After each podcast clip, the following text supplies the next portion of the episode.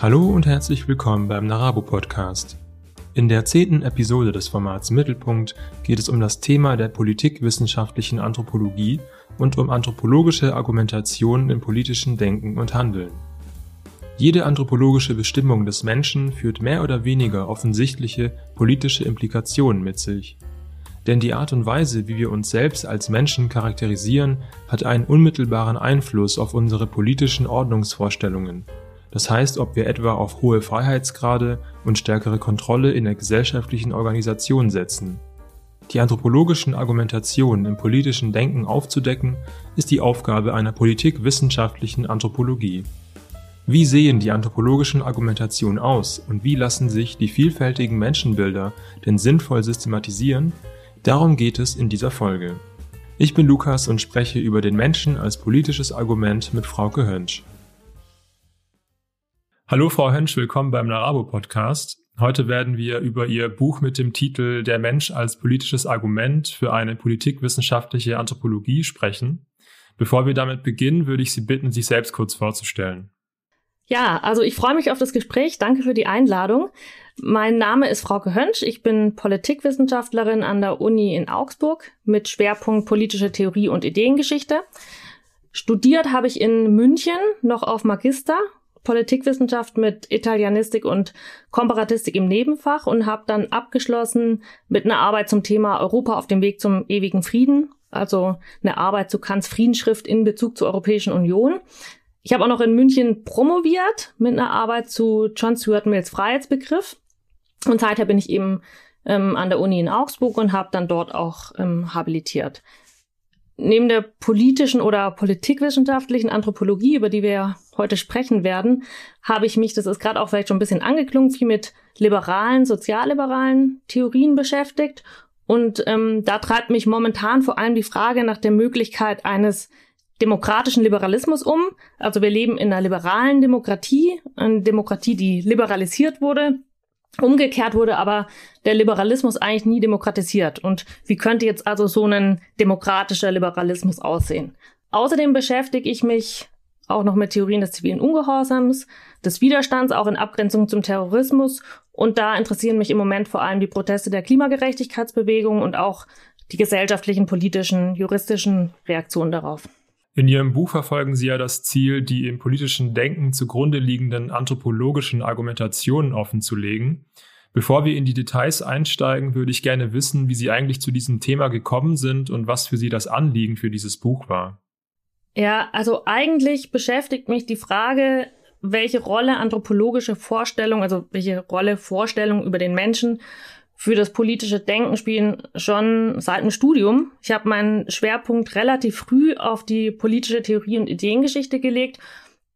Und da spielt ja in der Behandlung verschiedener DenkerInnen das Menschenbild immer irgendwie eine Rolle. Mhm. Also, um mal nur die zwei bekanntesten zu nennen, bezeichnet beispielsweise Aristoteles, das kennt man vielleicht, den Mensch als Zoon Politikon und Zoon Logon Echon also als ein staatenbildendes Wesen, das aufgrund seiner Vernunft und Sprachfähigkeit ein besonderes gemeinsames Werk, nämlich die Polis schafft.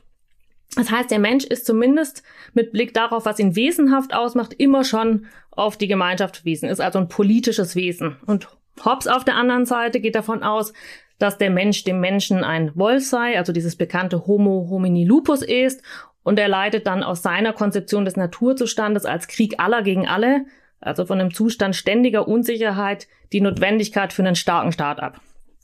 Also zwei Menschenbilder, so die bekanntesten vielleicht, mit ganz unterschiedlichen politischen Implikationen, die also zu ganz unterschiedlichen Ordnungsvorstellungen führen und sie ja auch irgendwie begründen oder rechtfertigen. Und mir hat es eigentlich immer eingeleuchtet, dass die Vorstellung der politischen Ordnung in einem engen Zusammenhang mit der Vorstellung steht, die man sich vom Menschen macht und war dann verwundert, dass das abseits der Beschäftigung mit den Menschenbildern einzelner TheoretikerInnen, was ja keine systematische Aussage zulässt, sondern nur nachvollzieht, was die so gesagt haben und was dann daraus für eine politische Ordnung folgt, dass es also in der Politikwissenschaft und auch schon in der politischen Theorie, abseits der Ideengeschichte, keine große Rolle spielt. Und das, obwohl die Feststellung, dass anthropologische Annahmen zentral für politisches Denken und Handeln sind, eigentlich breit geteilt wird. Also das findet sich so schon in politikwissenschaftlichen Einführungen. Also ist eigentlich unumstritten.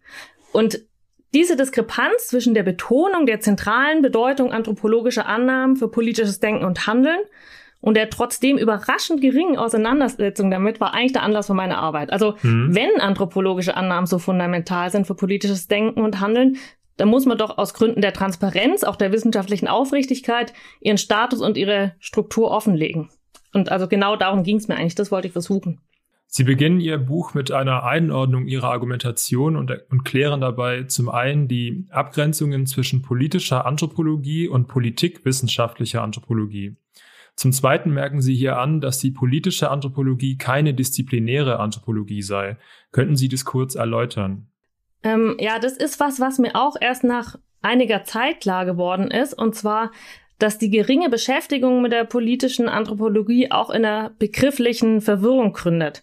Also politische Anthropologie bezeichnet nicht, wie man vielleicht meinen könnte, könnte eine disziplinäre Anthropologie unter anderem, wie die empirische, biologische, philosophische und so weiter Anthropologie. Es ist eigentlich so, dass Aussagen über den Menschen immer schon politisch sind.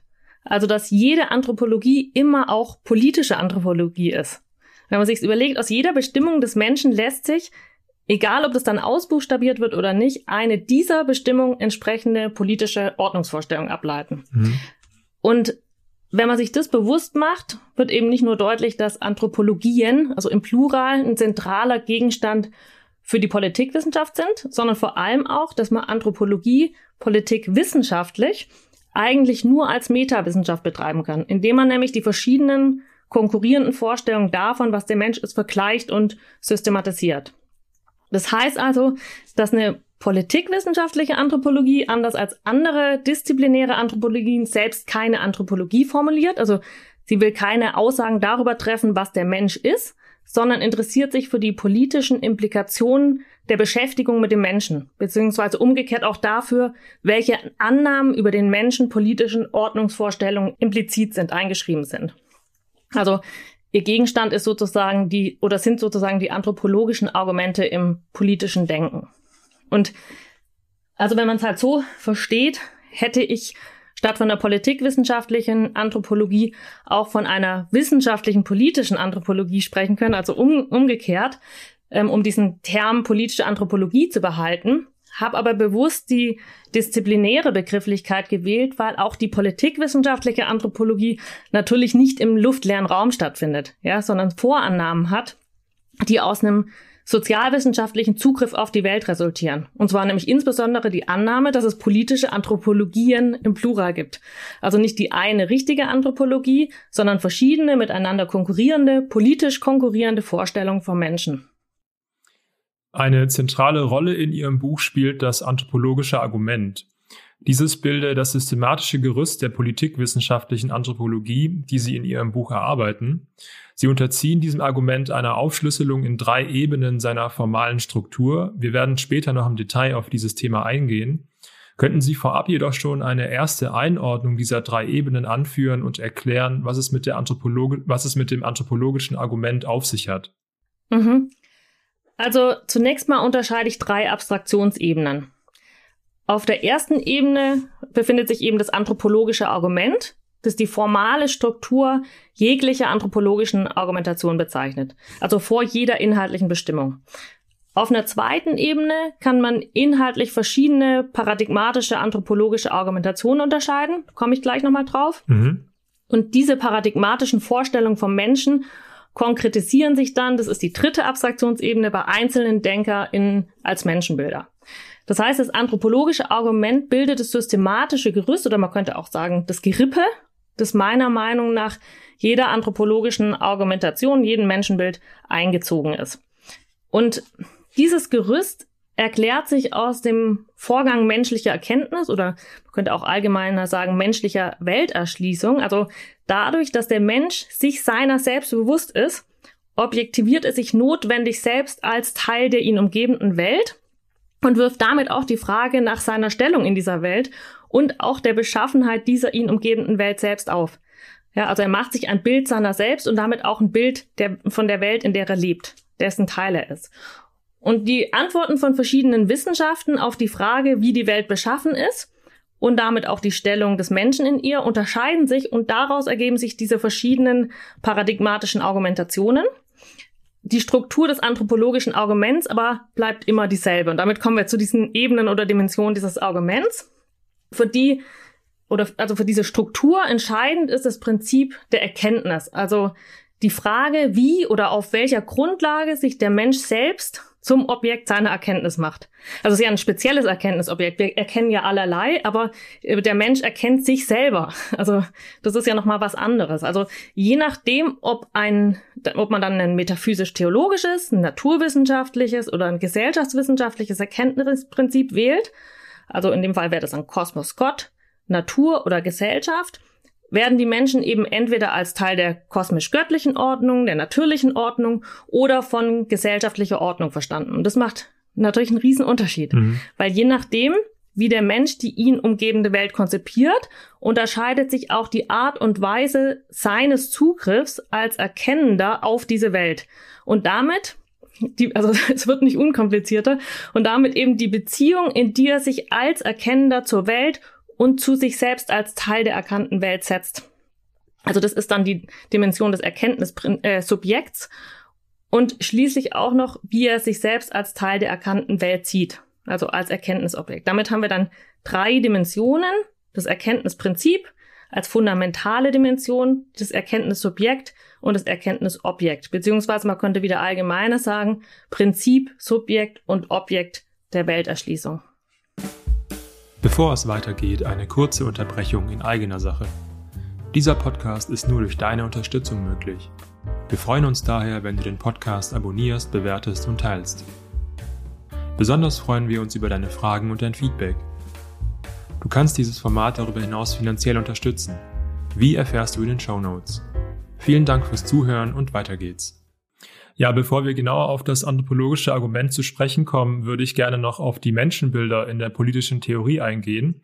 Sie erklären, dass in der politischen Theorie Unterscheidungen zwischen anthropologischen Positionen etwa in ein pessimistisches oder optimistisches Menschenbild vorgenommen werden, dies jedoch die Auseinandersetzung mit Anthropologie einschränke.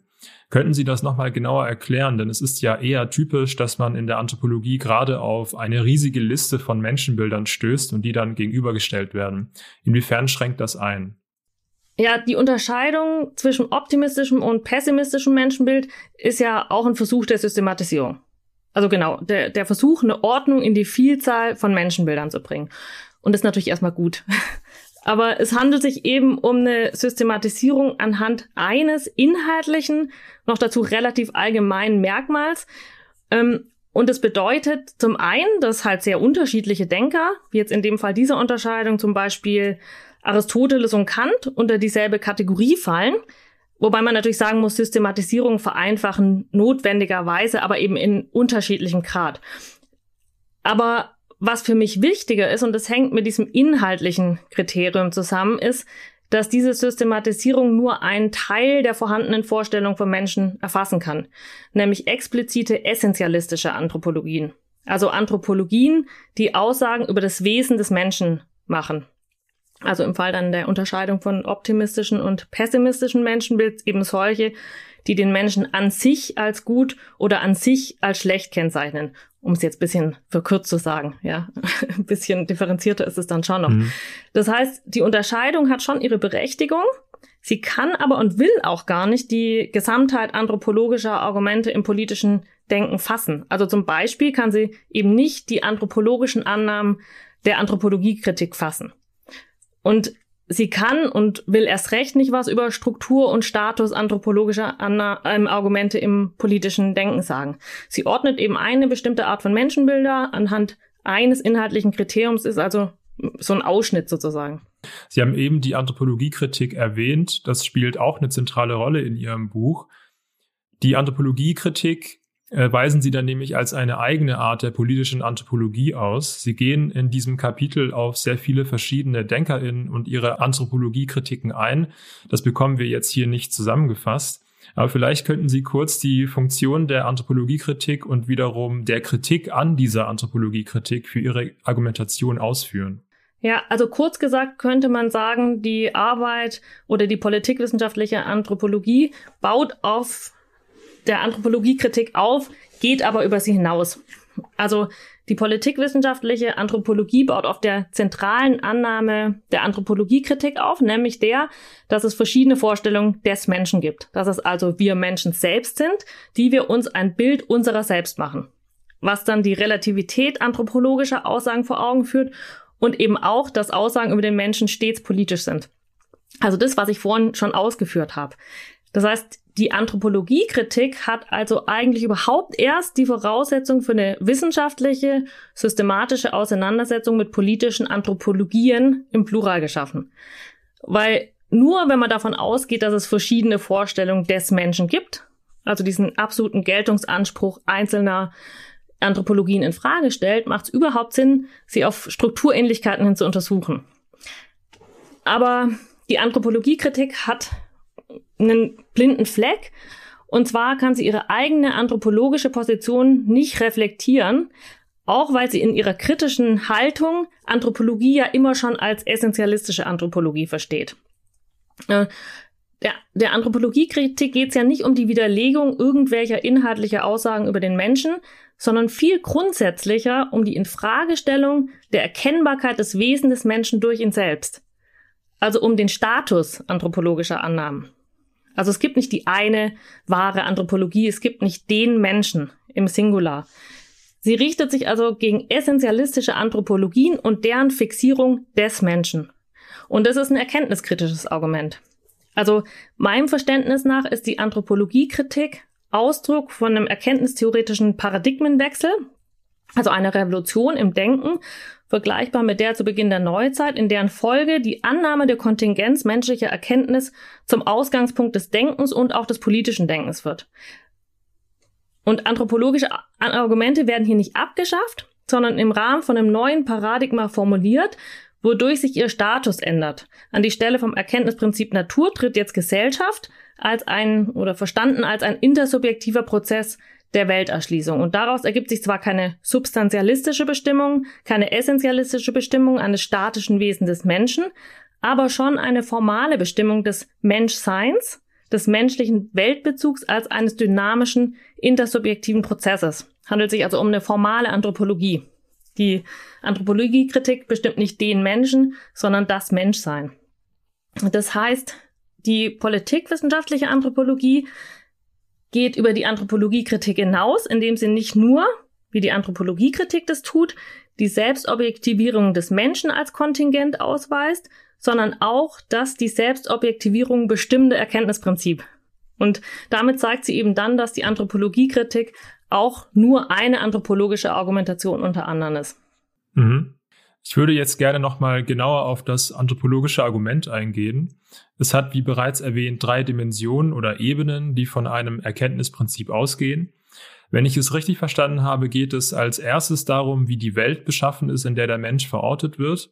Als zweites um den erkenntnistheoretischen Zugriff des Menschen als Subjekt auf die Welt, in der er verortet ist. Und zuletzt geht es um den Status des Menschen als Objekt, das sich selbst erkennt und das Verhältnis zwischen Welt und Mensch strukturiert. Was ich mich zu diesen Dimensionen frage, woher kommen die eigentlich? Also warum sind es ausgerechnet diese drei? Und außerdem, in welchem Verhältnis stehen sie zueinander?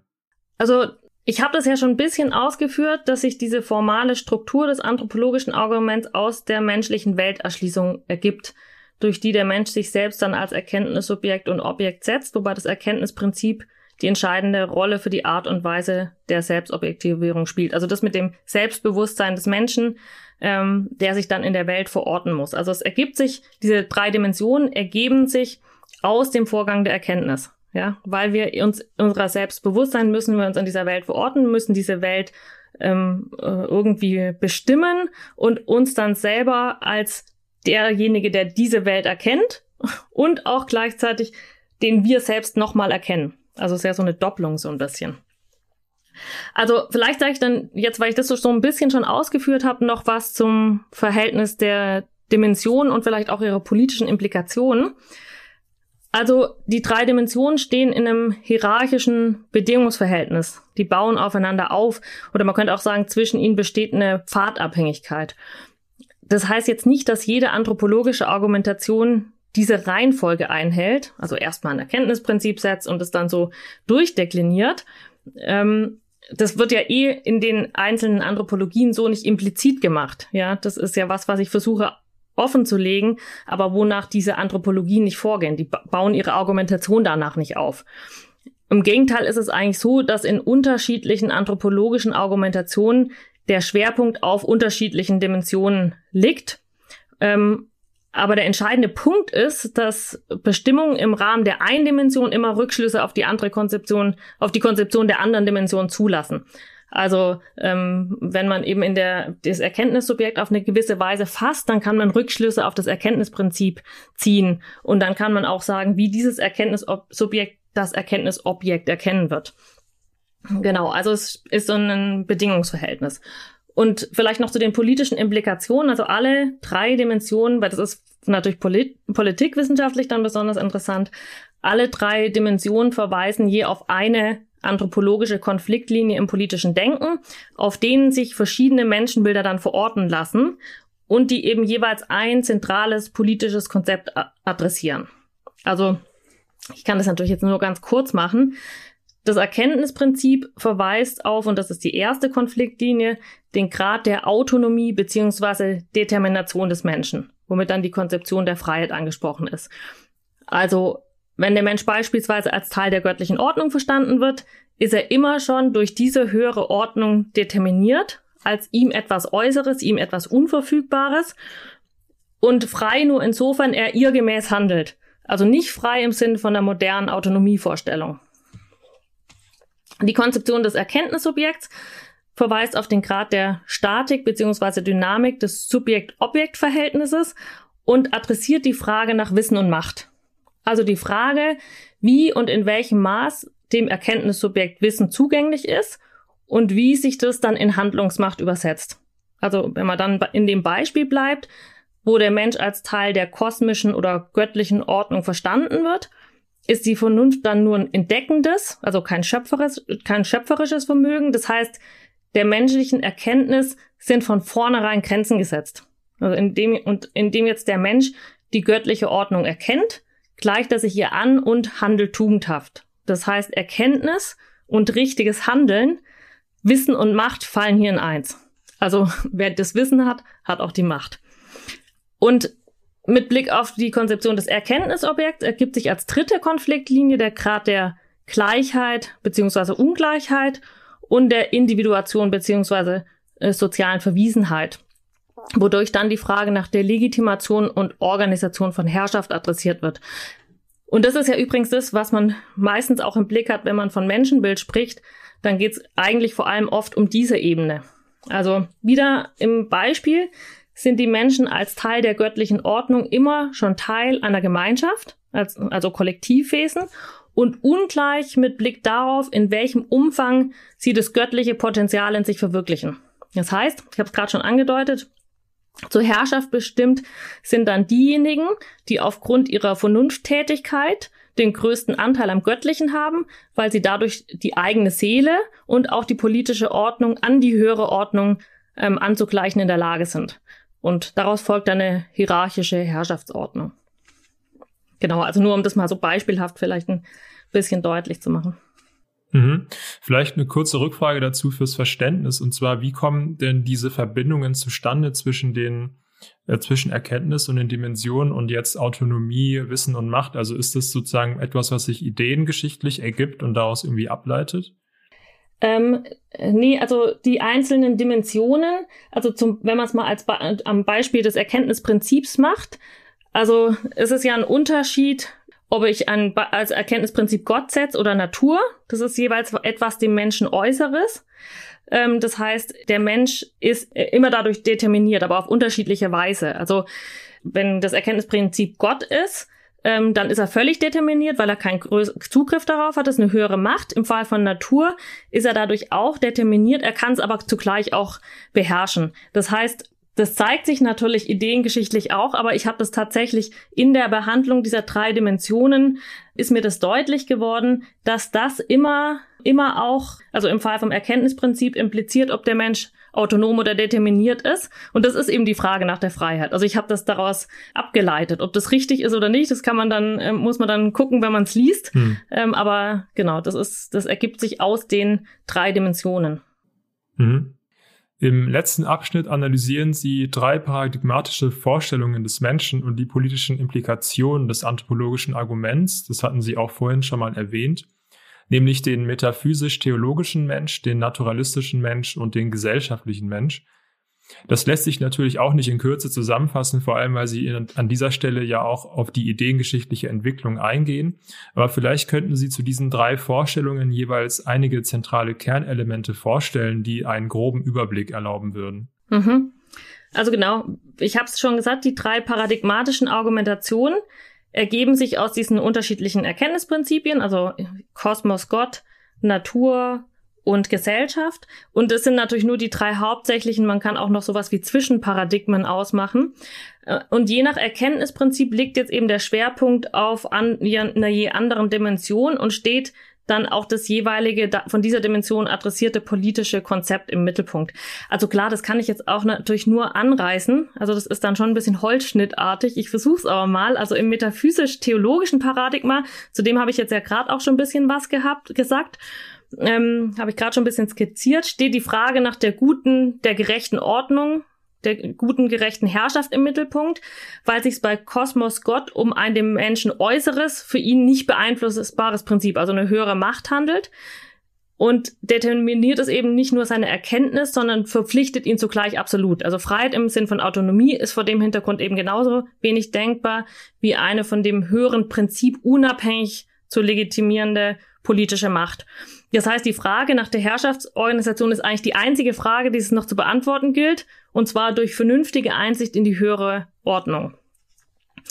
Im naturalistischen Paradigma macht sich der Mensch als Erkenntnissubjekt, indem er nämlich Natur als Erkenntnisprinzip wählt, selbst als höchstes Wesen der natürlichen Rangordnung zum Herr der Welt und auch Konstrukteur seiner eigenen Wirklichkeit. Der Fokus und der Ausgangspunkt allen Denkens ist jetzt nicht mehr Gott, sondern eben der Mensch selbst, und zwar verstanden als gleiches Individuum der natürlichen Gattung Mensch. Und damit rückt die Freiheit in den Mittelpunkt und zugleich auch die Frage nach der Legitimation von Herrschaft, weil Herrschaft, wenn man von dem als Natur gleich und frei gedachten Individuum ausgeht, eben nur über die Zustimmung des Einzelnen zu legitimieren ist. Und dann das gesellschaftliche Paradigma, das kreist eigentlich um das Verhältnis von Wissen und Macht.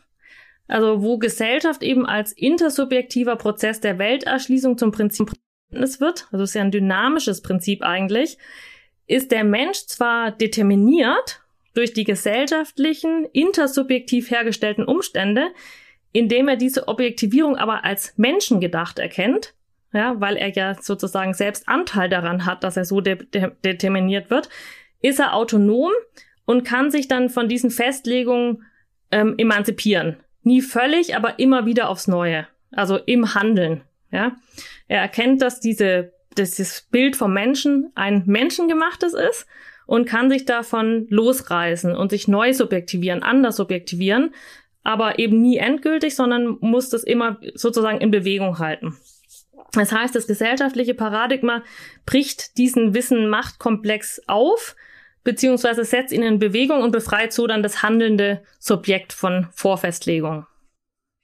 Abschließend geben Sie einen Ausblick mit dem Titel Paradigmatische Menschen im politischen Deutungskampf. Und darin stach mir ein Beispiel des praktischen Nutzens des, der anthropologischen Argumentation ins Auge. Diese könne nämlich dazu dienen, gegenwärtige politische Problemstellungen auf die ihnen zugrunde liegenden argumentativen Prämissen zu befragen im Anschluss geben sie dann das Beispiel, dass die Krise der liberalen Demokratie als Krise des individualistischen Liberalismus verstanden werden könne, die auf einem paradigmatischen Widerspruch des naturalistischen Menschen beruht. Könnten Sie dieses Beispiel zu guter Letzt noch ausführen?